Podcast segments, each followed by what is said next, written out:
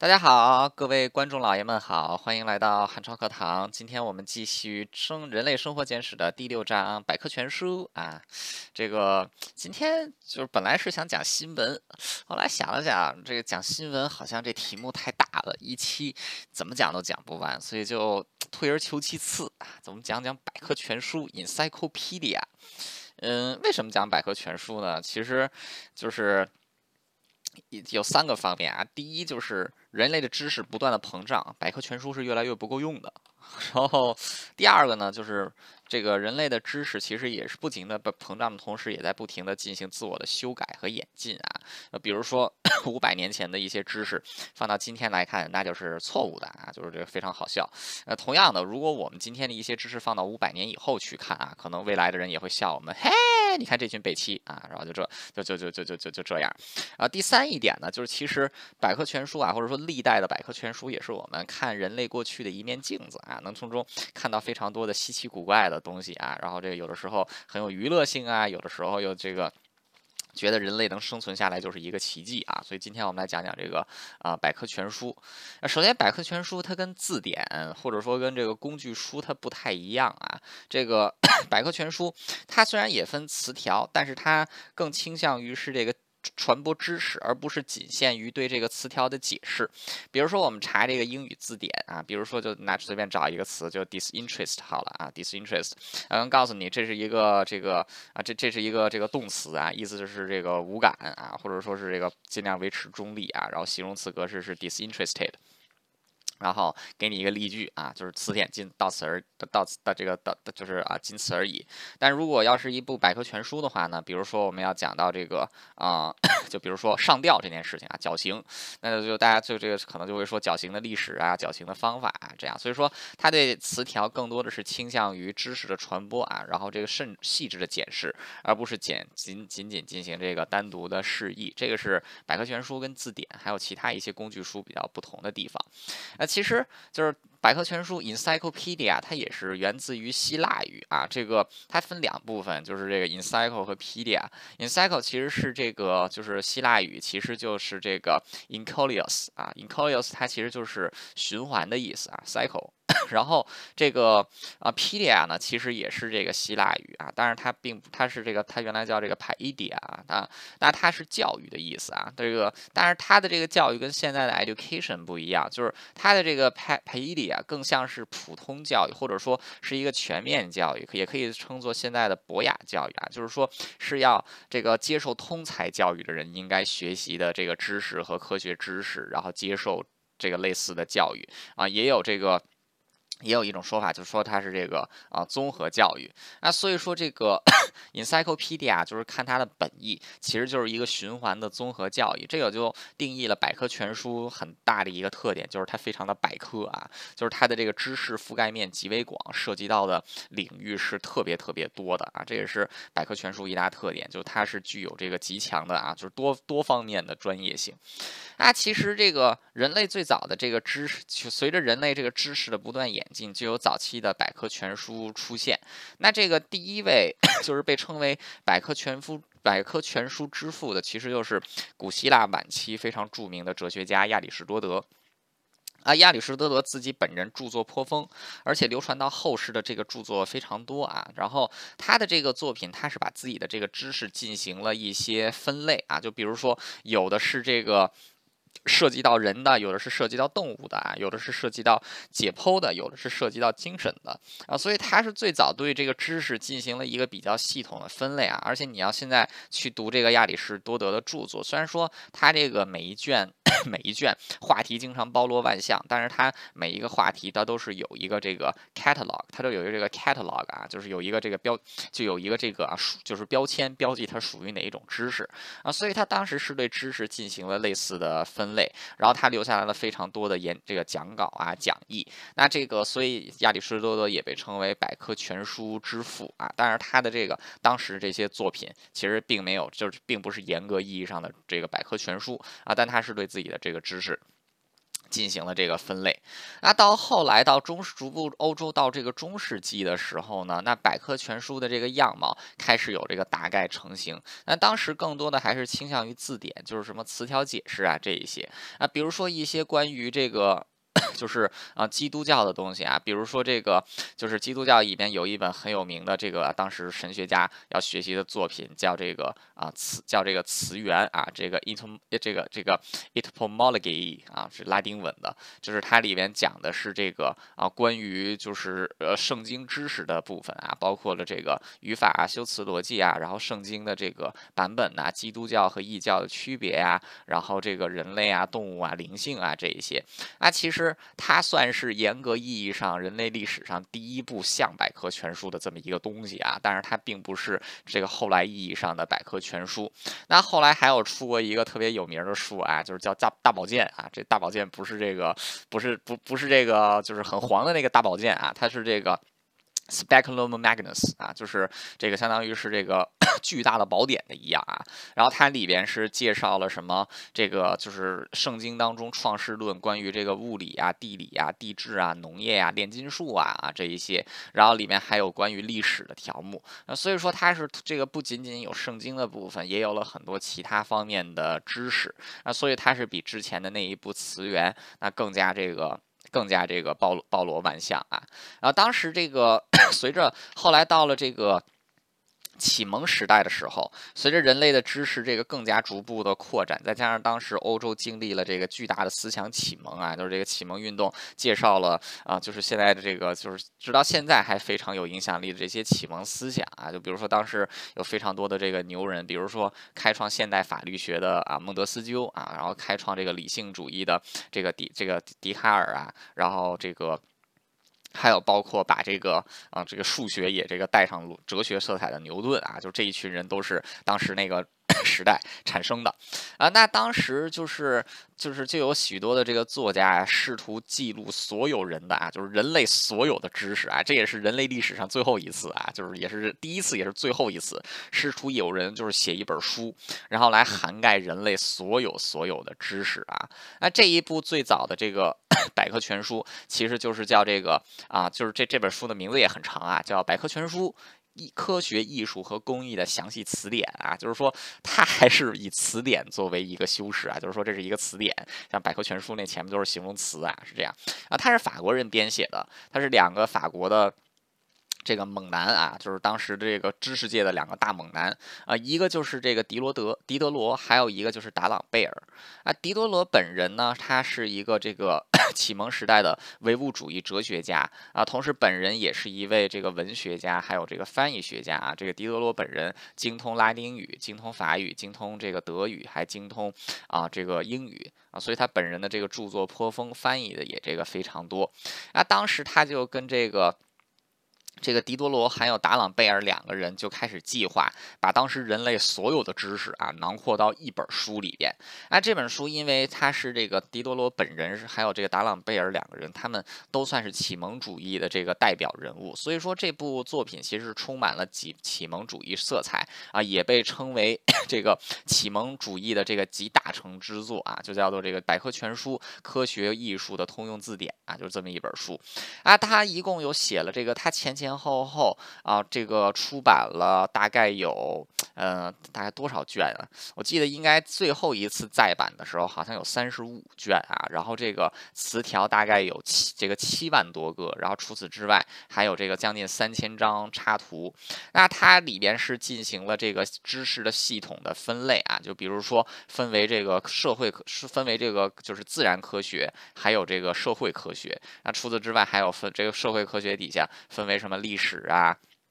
分为这个地理啊、人文呐、宗教啊。那这个自然科学下面有这个什么？就是这个啊，物理呀、数学呀啊，然后这个解剖啊这些东西。那这个同时，它也是这个，因为就有一些词条非常关联啊，所以说，比如说在这个法国啊，法国下面就是这个，就是首先下面就有一个参见啊，就是这个参见，就是说 for reference，就你可以看第几卷第几条啊，就是也是关于这部分的。所以这个百科全书当中这个参见啊，参见系统也是当时这个狄德罗还有这个达朗贝尔两个人发明的啊。除此之外，因为 因为当时。时这个狄多罗和达朗贝尔在知识界都是极为有名的人物，所以这本百科全书的贡献者就是放到今天是一个梦幻般的组合。那包括这个法孟德斯鸠。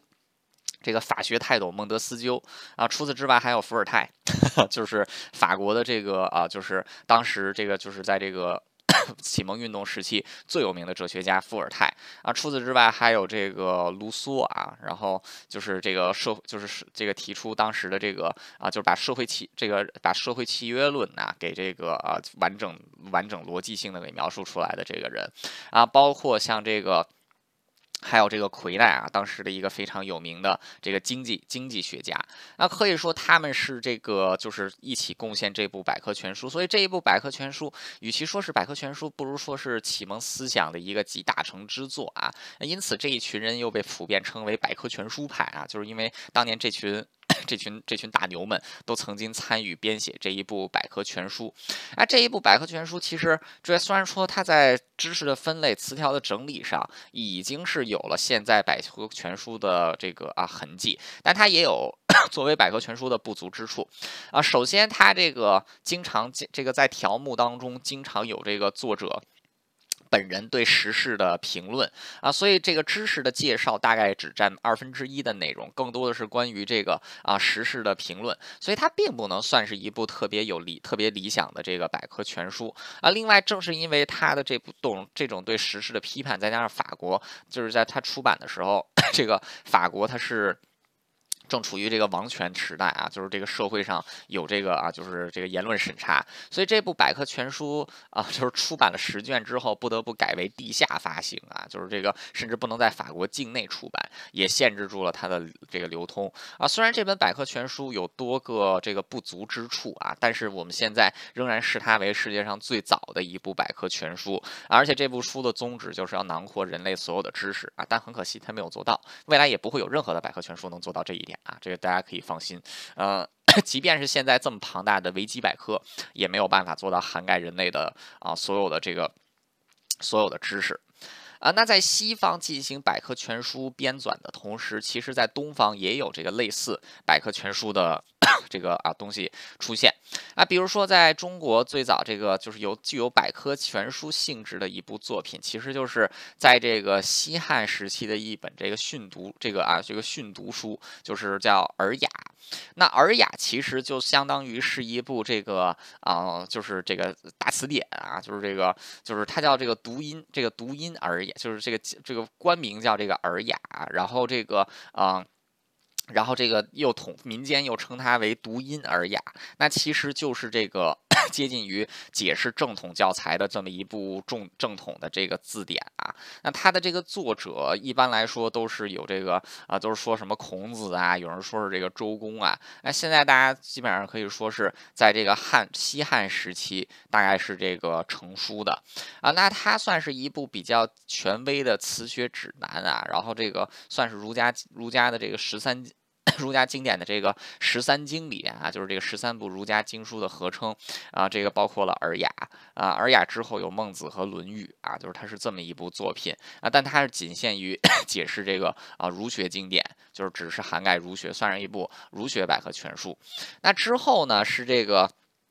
到了就是北朝的时候，当时这个啊北北魏的皇帝啊，就是这个不不不不是北魏的皇帝，这个。不不是不是北朝啊，不是北朝，我说错了，是魏晋的时候，就是魏国，啊，当时曹丕曾经这个啊，这个当时主持编撰了一部书，叫做《黄览》，啊，也是这个，就是主要是也是一个百科全书性质的东西啊，但是现在这本书已经是这个失传了。那后来这个明就是这个最接近现代意义上百科全书的，其实是明朝期。明朝永乐年间啊，就是明成祖期间啊，这个颁布的这个《永禄大典》，呃，《永禄大典》大概一共有这个两万。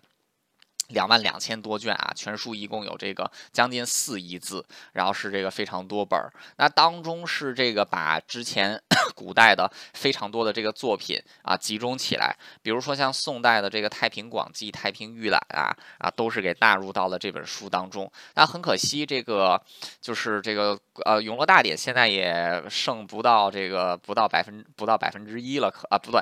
也可能就不到百分之一了吧，因为这个到了这个就是。它原来有两万多册嘛，啊，到了现在的时候，就是到了这个一九一二年呢，距今一百多年前，只剩下六十四册了，啊，就来经过找来找去，大概现在全世界还能找到这么两三百册而已啊，所以说这个就是只只是不足不足百分之一，所以我们也没有办法看到它的全貌。但后来中国就是还有修过一部规模更大的，类似于这个大典的书，就是这个。到了这个清清朝时候的这个《四库全书》啊，不过这个《四库全书》更倾向于就是这个除了有经史、经部这个啊经部、子部、史部，还有就是工部。啊，它更多的算是一个对正统正统学派的一个总结啊，抛除了很多其他的其他的东西啊，所以说《四库全书》在真正意义上来讲，也并没有具有百这个这个这个这个百科全书的这个性质。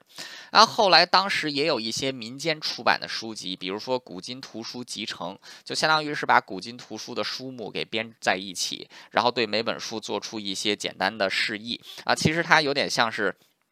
就是这个书籍的百科全书啊，这么这么一个这么这么一个性质啊。但很可惜，就是雍正皇帝本人。这个啊，雍正皇帝啊，不是雍正皇帝啊，雍正皇帝的儿子嘉庆皇帝啊，认为这类的书是没有任何用处的啊，它不是真才实学，所以就在全国范围之内下令这个查禁类似的书籍啊，因此这个就是这个百科全书的发展就在中国走入了末路啊，直到后来这个西方的百科全书传入中国，这个中国才开始重新再修订自己的这个百科全书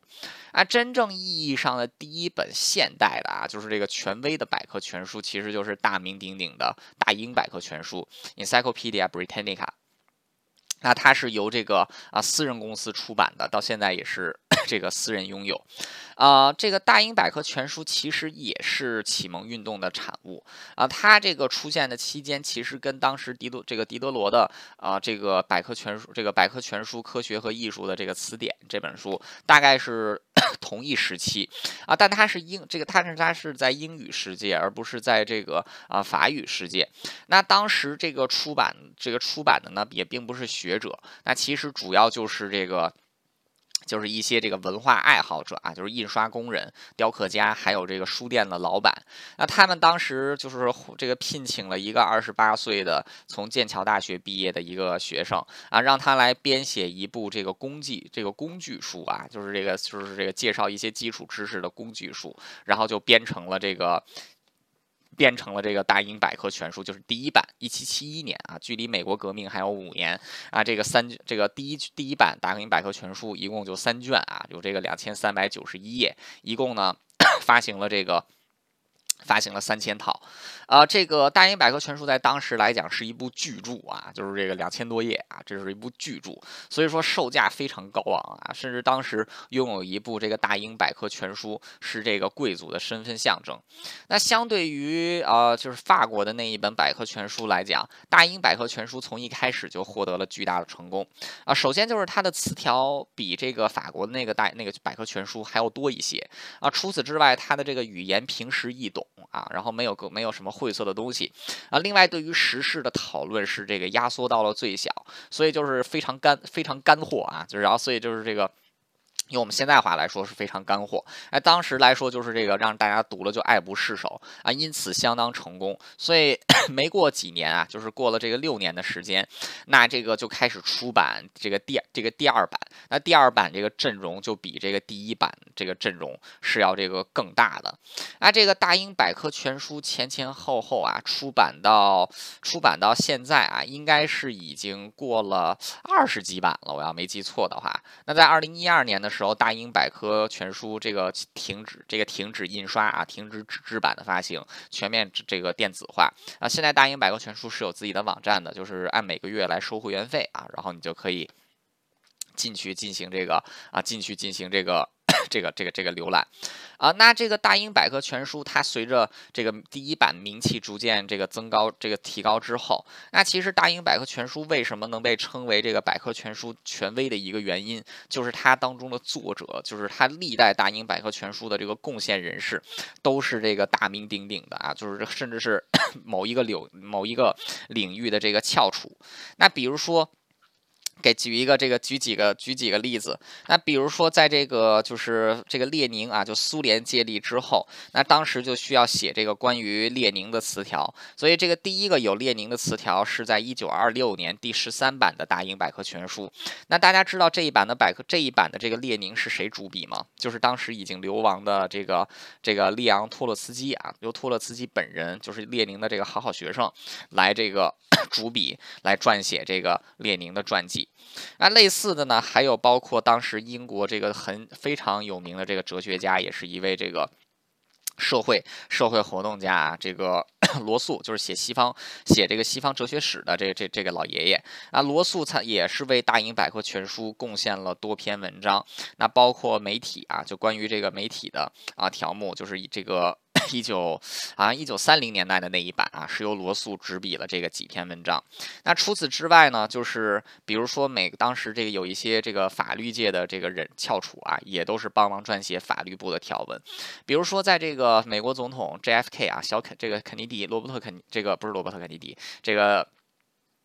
JFK 啊，就是罗伯特·肯尼迪是他是他弟弟。JFK 在这个还没有当总统之前，就曾经为《大英百科全书》贡献过美国法律的条目。那除此之外，这个 JFK 的副总统啊，这个 林登·约翰逊也是曾经为《大英百科全书》贡献过自己的条目。那除此之外，这个就是这个就是他这个《大英百科全书》还有一个条目叫这个“空间与时间”啊，就是探讨空间与时间的关系。大家知道这个词条是谁主笔吗？爱因斯坦啊，爱因斯坦是主笔这个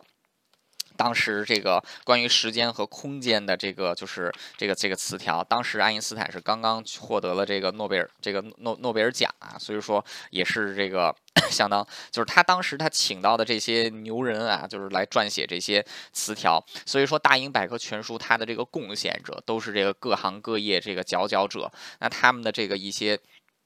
写出来的东西自然就能给让大家信服啊！但即使如此，《大英百科全书》其实也有一些自己的错误啊。就比如说，有的地方这个关于，尤其是关于科学内容的地方，肯定会有一些这个谬误啊。那这个 《Nature》这篇这个期刊曾经发表过一篇文章，就是来这个研究啊这个《大英百科全书》自然科就是自然科学内容当中的谬误。那总共是在当时的这个《大英百科全书》中，大概说找出了一百六十二个啊。然后，但是大英百科全书有出来反驳，指出当中的一些错误是这个子虚乌有的啊！不管怎么样，双方因此还这个当时吵得不可开交啊，视视为这个二零零五年的百科全书论战，嗯。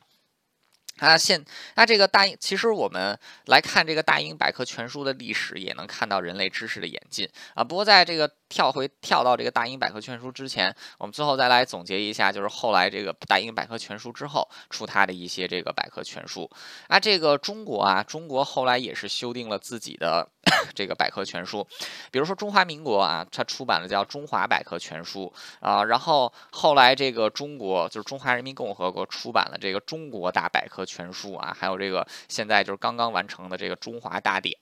啊，然后这个苏联也有出过苏联大百科全书，那除此之外，美国也有出过这个跟大英百科全书相抗衡的大美百科全书啊，Encyclopedia American 啊，这个啊，这个啊。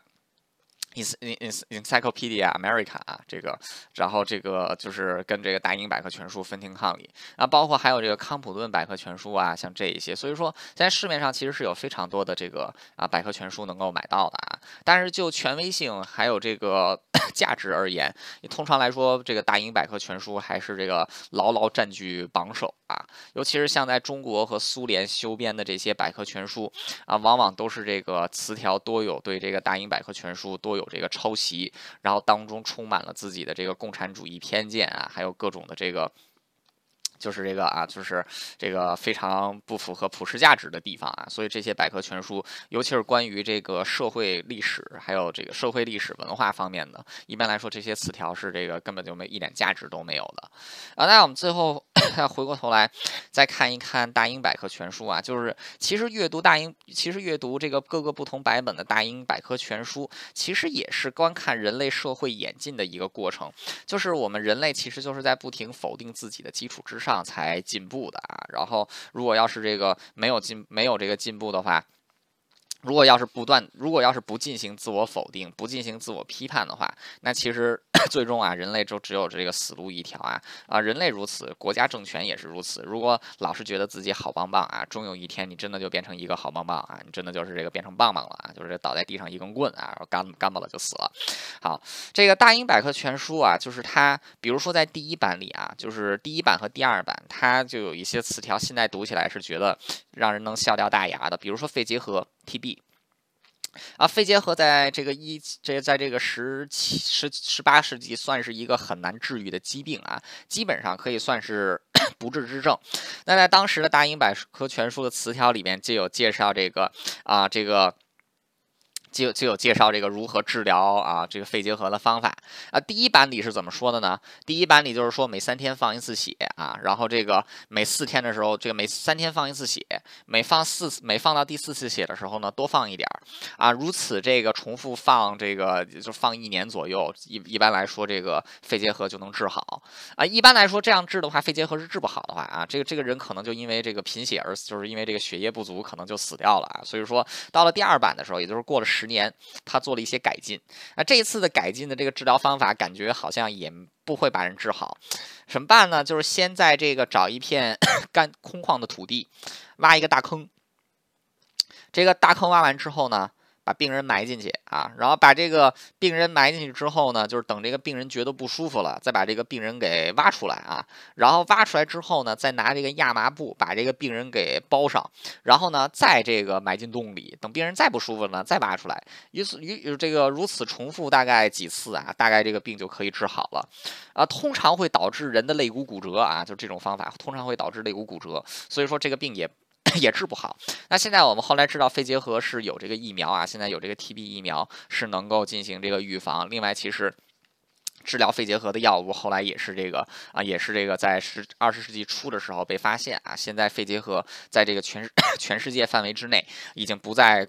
具有这个巨大的威胁了啊！当然，我们看到就是当时的这个人啊，为了治疗肺结核，想出来各种方法，放血、活埋啊，都都想出来了啊。除了这个疾病的治疗啊，就是有这个当时就是这种非常可笑的方法。那除此之外，就是现在还有一些我们看到一些词条，简直就是匪夷所思。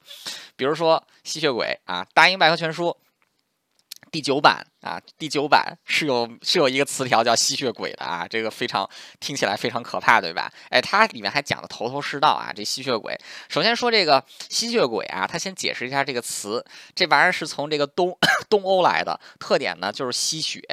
啊。然后这个吸血鬼是什么呢？啊，就是说它是一个这个这个。就是一个死人的灵魂夜里爬起来啊，然后去这个到外面这个吃人的，那就是因为这个吸血鬼是这个样子，所以说这个这个这个，当你把这个就是吸血鬼的墓给挖开的时候，你会发现就是因为它吸血，所以这个尸体是非常的新鲜的啊。然后这个这你要想把这个吸血鬼杀死怎么办呢？拿一根木头把它给钉住啊，或者说把它这个口头给砍下来。然后另外还要小心你这个埋尸体的时候，如果说有这个乌鸦在你埋葬的时候从这个尸体。上面飞过啊，这个尸体也会变成这个这个吸血鬼啊。那现在吸血鬼到底有没有？到底有没有呢？啊，基本上我们是可以确定吸血鬼是不存在的，它只是人类的一种臆想啊。但当时大英百科全书就把它作为一个非常严肃的词条啊写下来，还把这个吸血鬼的成因，还有这个吸血鬼的消灭吸血鬼的这个一百二十种办法啊都给写了出来啊。然后这个除了这个就是奇妙的自然生物啊，吸血鬼，当时还有一些奇奇怪怪。奇奇怪怪的方法也被记录在了《大英百科全书》中，比如说《大英百科全书》第四版啊，一八零一年到一八零九年出版的第四版，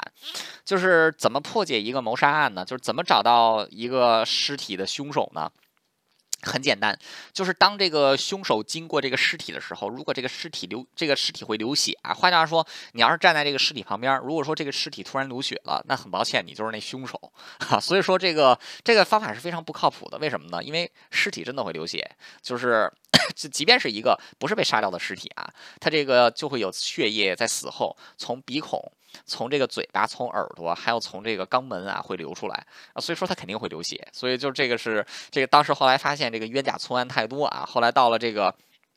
后来这个从第五版开始就没有关于这个 尸体流血的这个啊审案审审案的方法了。啊，然后包括当时有一些人类的习惯啊，也是一些奇奇怪怪，现在已经没有什么人知道的习惯，也是在《大英百科全书》当中被完整的记录下来。比如说，现在我们去看体育比赛，我们大家都会欢呼啊，这个就是这个喊喊喊各种口号，然后尖叫。哎，大家知道吗？就是根据《大英百科全书》第十一版，也就是一九一零年到一九一一年出版的这一版，呃，喊口号是有规则的啊，就是大家一定要喊得非常齐，而且必须要押韵啊。然后这个，而且有特定的这个口号啊，就是而且这个每一个，就比如说这个。耶鲁大学啊，在耶鲁大学，他们要喊的口号是什么呢？就是这个 oop oop，然后 yell yell yell 啊，然后这个 oop oop yell yell yell 啊，然后这个你要喊错了的话，这会受受罚的啊，大家会瞧不起你，就觉得你一土老帽啊，就这这这这这就这样啊，所以这个这样的情况也是被。也是被这个啊记录下来。那除此之外，就是我们可以看到啊，当时有一些我们现在都不知道的这些奇闻趣事，通过百科全书的形式，在当时被这个啊记录了记录了下来。那包括有一些对于现在一现在还存在事物的这个认识，其实也是在不断变化的。比如说猫啊，我们的宠物猫啊，猫我们现在都知道啊，这是我们人类的主人啊，我们大家都是猫奴啊，这是我们现在达成的一个共识。呃。第一版大英百科全书也有一个词条叫“猫”啊，这个“猫”啊，它是怎么写的呢？就是说，在所有家里养的动物当中，猫是最不能被人理解的啊。他说，这个猫是这个猫，好像在家里养猫没有任何的没有任何的。意义，虽然说这个猫有时候很贪玩，但是它完全不亲近人啊，它好像唯一的作用就是抓老鼠。但是呢，它的作用似乎又超过抓老鼠，所以整篇词条就是完全都没有在写什么，就是写猫是一种非常奇怪的东西啊，仅此而已。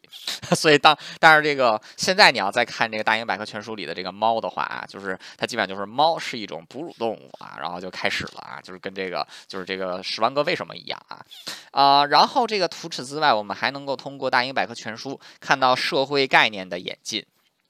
那比如说关于女子教育啊，第三版的大英百科全书啊，就是这个一七八八年的。大英百科全书当中有提到女子教育啊，就 woman education 啊，这个就是这个词条。那它当中说这个教育女子的目的是什么呢？很简单，让他们更好的服务男人啊，就是这样。那后来这个词条也是逐渐有改变啊，就是这个啊，就是这是是这样的啊。除此之外，在这个这个 education of woman 啊，education of woman 隔着不远啊，在同一版就有一个词条叫英语啊，English。这个词条当中说英语是世界上最完美的语言啊，法语是垃圾啊，就就就就是这这这这这。这种话，这种话在大英百科全书里啊，都都曾经出来过。呃，除此之外呢，就是这个人类，就是这个包括。就是都有一些现在地理知识也是在进行不断的变化，比如说加利福尼亚啊，这个 California 啊，在大英百科全书里第一次出现加利福尼亚这个词条是在大英百科全书的第一版啊，然后这个一七这个一七六八年的。啊，当时他说加利福尼亚是在亚洲啊，就是这个这个在在亚洲的一个这个啊，就是这这个 一个国家啊，然后是在亚加加利福尼亚是亚洲的一个国家，那后来到了第二版的时候，大家觉得哦，这这这这这第一版。太扯了！第二版终于搞对位置了啊，知道它是在这个美洲啊，但是觉得加利福尼亚是一个岛。而且是一个这个圆形的岛，啊，到了第三版的时候，到了这个第这个第八版的时候，就是加利福尼亚有开发之后，大家稍微好一点了，就知道加利福尼亚是个狭长的半岛。那直到是这个 大英百科全书第九版，就是一八七五年的时候，他所描述的大这个加利福尼亚的样子，大概才是这个这个我们知道的加利福尼亚的样子。所以说，这个知识就是这个知识通这知识的演进，在这个词条当中啊，也是这个。也是这个看得出来的，啊，所以说就是整部百科全书大大英百科全书的作品，如果说我们从第一版的大科百英大大英百科全书一直看到现在最新的大英百科全书，其实我们看到的是人类知识的演进，还有这个人类这个就是逐步变得越来越不蠢啊。当然，如果说再隔几百年，我们再重新看回，不是我们了，我们那会儿都死了，就是我们的后人再重新看回。对我们的后人再重新看回现在的百科全书，可能就会像我今天这样啊，嘲笑我们现在的知识，啊，包括就是这个，比如说这个啊。大英百科全书第三版有一这个词条叫 life expectancy 啊，预期寿命。然后当时它里面大言不惭、大言不惭的说到，人类的预期寿命可以到达九百岁啊。这 我也不知道他这九百是怎么算的啊，反正就是当时就这个词条很很短啊，就提出来人类能活到九百岁。当然目前来看，人类是活不到九百岁的。目前来说，我们有记录的活的最 就是活的活的这个最长久的人类，好像是一个法国女人啊，活了一百二十多岁啊，就也就是仅此而已了。呃，但是这个，但是大就是现在这个大英百科全书还有一个权威的原因，就是它每一版都会对词条进行已有的词条进行一些修改，来修正之前的错误，加进一些符合现代这个现代知识的一些这个增订。那比如说之前有很多的这个名人写作的作品，到现在其实都是这个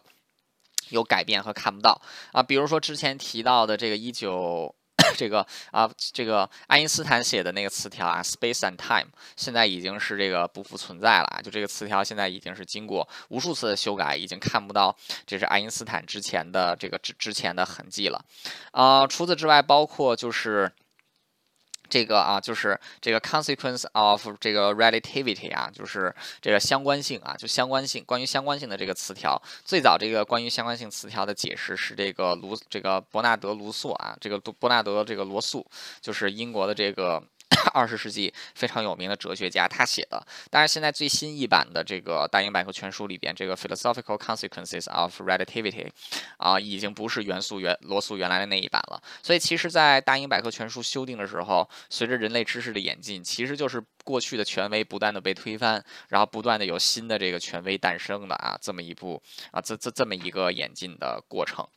啊，所以说看整部百科全大英百科全书的历史，其实或者说你看任何一个版本、不同版本的百同不同版本的同一部百科全书的历史，其实都是人类的知识不断进化、不断自我否定啊，不断的在这个原先犯过的错误知识基础之上进行不断的改版产而产生的这个作品。那包括我们的知识也会不断的进步下去。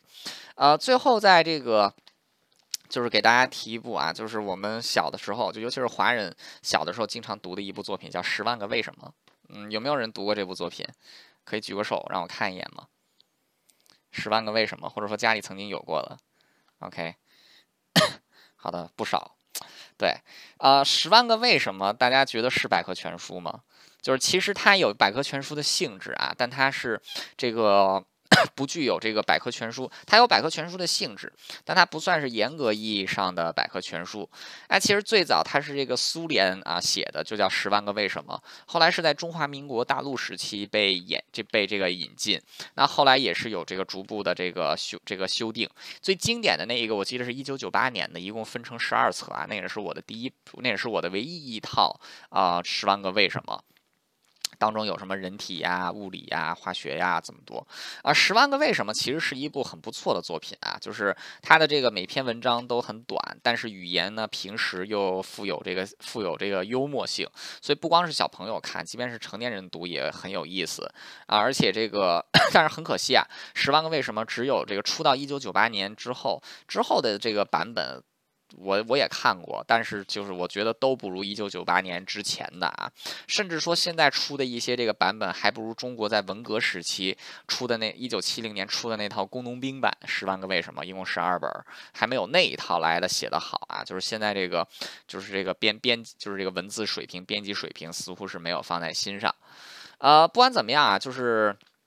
在节目的最后我们。还是给大家说一个，就是我们现我现在用的最多的百科全书，其实就是 Wikipedia 啊，维基百科，也是全球最大的一部网络网络百科全书。就这个数量，就它的这个词条数量而言，其实是比这个大英百科全书还要多的。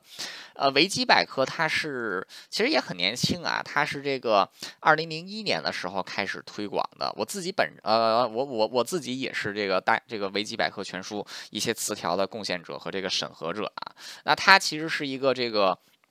完全开放，就是任何人都可以进去编写啊。这个它当然也有维基百科也有自己的问题啊，就是啊词条之间的这个质量其实是良莠不齐的啊。有的这个词条是很不错，有的这个词条就是就是这个凑凑合合啊。而且这个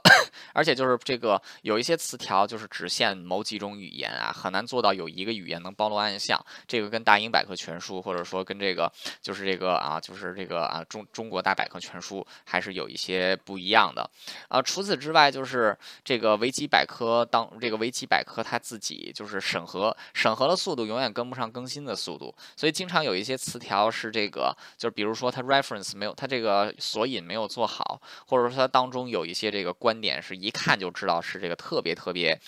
过时或者特别特别偏颇的，那作为这个词词条的审定者，我们其实没有办法对它进行删改，我们只能进行标注啊。标注之后，一般来说是十四天之内，要是没能进行修改的话，会自动变成上一个版本啊，是这样。所以说这个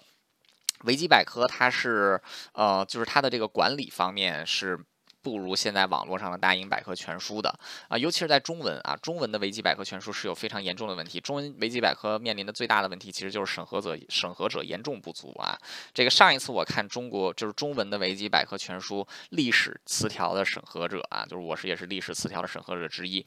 一共三十五个人，太少了。这个而且这个大所有人都是这个就是只是只是这个偶尔上来来帮忙审核啊，就是我自己可能一个月上来一次，每次审核个。十几篇我就受不了了啊！就是就就就就就就就就就这样，呃，英文版的维基百科全书算是质量最好的，也是做也是这个审核人数最多的啊，然后也是词条数量最多的。所以我现在要是读维基百科，如果有英文版，我尽量读英文版啊。然后这个如果没有英文版，或者说尤其是涉及到中国的这个古籍啊，或者说涉及到。一些这个主就是需要这个啊特殊语言要求的，我就是呃能就是就还会读这个中文啊，但是这偶尔也会看一看英文是，但是一般来说也会看一看，要有英文的话也会看一看英文怎么写的。呃，不管怎么样，就是这个世界上确实有很多人曾经通读过大英百科全书啊，但我觉得完全没有必要，因为百科全书说到底还是一种工具书。那这个后来这些被通通读过百英全书。通读过白银百科全书的人其实并不多，尤其是越到现在越没有了，因为这百科全书是根本读不完的。这个 现在最新的这个百科全书有三万三千多页啊，有这个好上千几千万字啊，这他娘的哪读得完呢？啊，当然还是有一个哥们儿给读完了啊，这个。一个一个一个一个一一个记者，就是一个这个就是很很有意思的记者啊，这个 A.S. Jacobs，他是把这个啊，就是大英百科全书给全给读完了啊，然后这个还写了一本书叫《我的大我的百科全书狂想曲》啊，就很有意思啊。中国有一个人读完了大英百科全书，王云武，就是 这个民国时期一个特别有名的出版家，还有这个文化人啊，他是这个商务印书馆最辉煌时代，就是出任这个商务印书馆的这个馆长啊。然后后来还担任过中华民国的这个财政部部长。后来台湾的商务印书馆也是王云武主王云武这个主持的。啊，王云武是在十九岁的时候买到了当时最新的大英百科全书，花了三年的时间把大英百科全书给读完。啊，他知识变得非常丰富，所以胡适称王云武是这个啊有脚的百科全书。啊，除此之外，这个这个爱尔兰的这个著名的文学家萧伯纳。也曾经读完过《大英百科全书》啊，不过他读完的那他当时读的那个《大英百科全书》只有王云武的那个《大英百科全书》的一半那么长啊，所以说读百科全书要趁早啊，尤其是现在已经太晚了，就是现在是基本上很难读完的。我曾经尝试过，看看能不能读完《大英百科全书》，我坚持每天读三个词条，我读了一年之后，我第一卷还没有读完呢，然后它一共有。四十多卷，然后我就放弃了啊！这他妈的得读个四十多年，所以算了。所以现在基本上就是我，当然我也是大英百科全书的会员啊，就是有的时候遇到一些词条，我可能就直接上网一搜啊，搜一个关键词，然后就到了。所以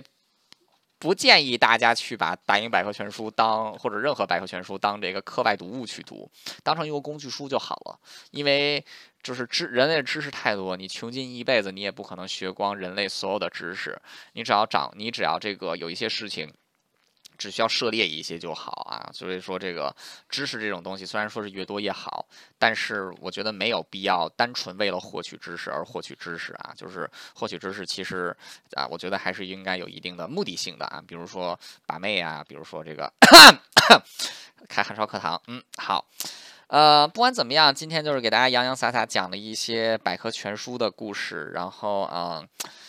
这个感谢大家的收听，我们下一期节目就是《人类生活简史》的最后一部啦，就是人类发疯的历史啊，这个非常适合作为一个结尾。一般来说，讲完一个长节目，汉超老师有想疯掉的冲动。好啦，那今天节目就到此为止啦，感谢大家的收听，我们下期再见。